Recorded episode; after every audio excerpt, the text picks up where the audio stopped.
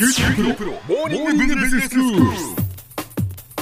今日の講師は九州大学ビジネススクールで世界の経営環境の変化について研究なさっている村藤勲先生です。よろしくお願いします。よろしくお願いします。先生今日はどういうお話でしょうか？今日はトランプ政策とサプライチェーンの激震という話をしたいと思うんですよ。はい。ロシアゲートの捜査報告書ってのはやっと出たんですよ。ええええ。モラー特別捜査官っていうのがねはい。ものすごい一生懸命あの調べてうん。くれたんですけど、え司法省のバー司法長官ってのがいてねえはい。証拠不十分で白みたいなことを言ったんですよ。でモラー捜査官があのそういうふうに本当に言いたかったのかっていうのはちょっと疑惑でね。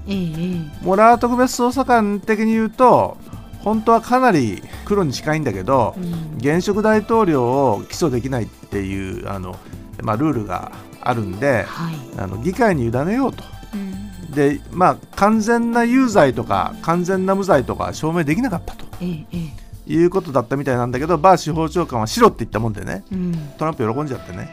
白だ白だってこう言ってるわけですよ。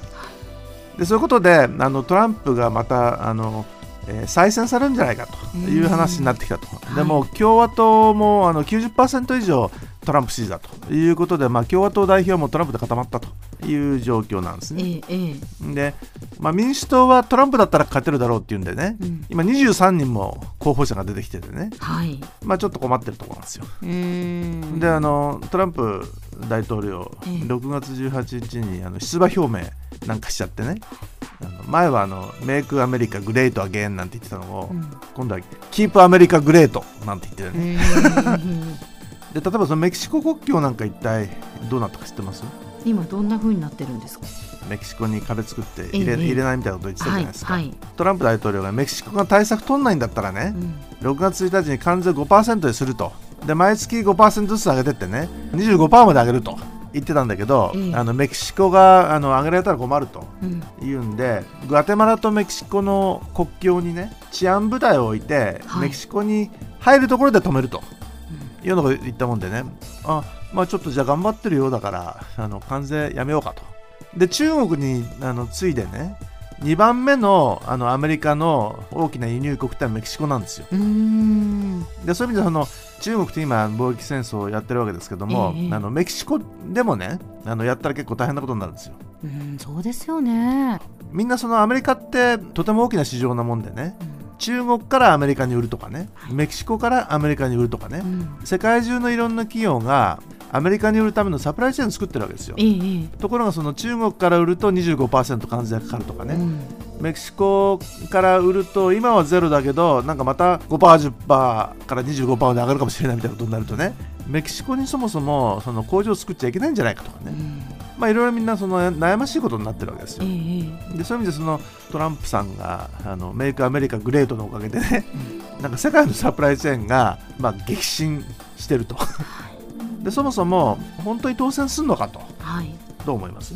まあこのままいくとトランプ大統領が再選するんじゃないかなっていうなんかこう気配になってきたなっていう気がするんですけど、うん、あの民主党の一番人気がそのバイデンさんっていう人でね、ええ。過去2回負けてるとかね、はい、もう76歳になってるとかね、うん。なんかセクハラ問題を抱えてるとかね、いろいろしょうもないことがある人でね、なんかトランプじゃなくなるのはいいんだけど、本当にバイデンでいいのかと。うん。いう疑惑もあるんですよ。トランプ大統領にまあ対抗するその強い対抗馬もいないっていうことでしょうか？うん、民主党がね、出してくる対抗馬がそんな大したもんじゃなくてね、うん。あのバイデンの次の2番は誰かっていうと、そのバーニー・サンダースっていうのは結構人気なんだけど、これも77歳なんですよ。うん。それでそのアメリカってそのちっちゃな政府でね、ええ。あの国民の自由を大事にするというのをその共和党は随分やってきてね、であの民主党はどっちかっていうとその大きな政府派なんですよ。はい。今更そんな大きな政府って言われてもね嫌だって思う国民結構いるわけですよ。うん。だからそういう意味で本当にそのあのトランプかなりしょうがない人なんだけどまたトランプになってもおかしくないと。うん。いう状況になってきてると、えええであの去年ねイラン核合意からそのあのアメリカが離脱しましたとええ。いう話があってね。うん。じゃあイランからの石油買っちゃいけないのかと、うん。で最初その買っちゃいけないっていう適用除外にしてくれるというんで最初その日本は買ってよかったんだけど、はい。適用除外もうもうダメって話になってね。うん。もう買えなくなったんですよ。で今年の6月になってね、うん。突然ホルムズ海峡であのタンカーが2隻ねええ。攻撃されたんですよ。はいはい。でこれって一体誰がやったのかということでそのアメリカとかイギリスとかサウジアラビアなんかはねイランに責任ありと、うんって言ってますよね。うんイラン傘下のフーシっていうねあのイエメンでねイランが支援する武装組織なんじゃないのというふうに言ってんですよ。はい。でフーシってのはあの裏にイランがいるということであのフーシがするのもイランがするのも一緒だという話なんですよ。一方でね、まあ、アメリカの対抗馬としてのあの中国とかロシアはねえあのすぐ戦争だってことにしないでね自制した方がいいよということを言ってると。で日本的にもそんな簡単に戦争されても困るんでね、うん。まあ、とりあえずじゃあそのイランとアメリカの仲立ちに入らなきゃと。うん。いうことで安倍さんが言ってる時にタンカーが攻撃されたと。そうでしたよね。いう困ったことに陥ってるええ。という状況ですよね。で、えー中国でね今第3弾まで来てもうすぐ第4弾って話してるんだけどあの第3弾、えー第1弾第2弾があの500億ドル分だったんだけど第3弾ってのがあの2000億ドル分うんについて25%関税かけるというあの話だったんですよ。でこれって、まあ、ある程度去年の12月からね中国とアメリカで交渉してて結構中国としては妥協してたんだけどはい。なんかこれってまるでアメリカに不平等条約をね強制されてるみたいだよねという声が中国国内で上がってきてねである日突然やっぱりやっぱり嫌だみたいなことを中国が言い出して、うんトランプ怒っちゃってね今までの合意は何だったんだとか言いながらね2000億ドルに25%かけちゃったんですよ。で今度の G20 大阪であのもうすぐやるわけですけどあのそこで合意できなければね残ってる3000億ドル分についても25%かけると。でそうするともう世界経済は成長かなり止まるんじゃないかと。中国は目標としている6%達成できないんじゃないかと。ちょっとあの一帯一路あたりでね拡大中国作らないともうダメかなという状況になってきたということであのいよいよ状況は困ったことになってきているということですね。では先生今日のまとめをお願いします。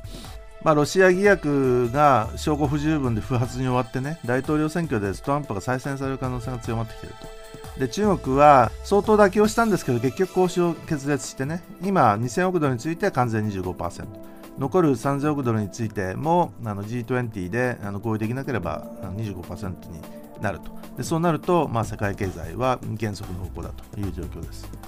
今日の講師は九州大学ビジネススクールで世界の経営環境の変化について研究なさっている村藤勲先生でした。どうもありがとうございましたあ。りがとうございました。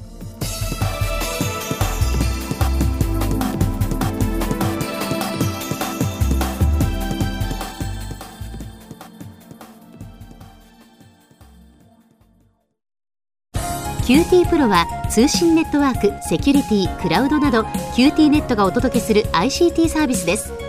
九州中に展開した光ファイバー網を基盤に一番身近なビジネスパートナーとして九州の企業自治体の皆様をサポートします。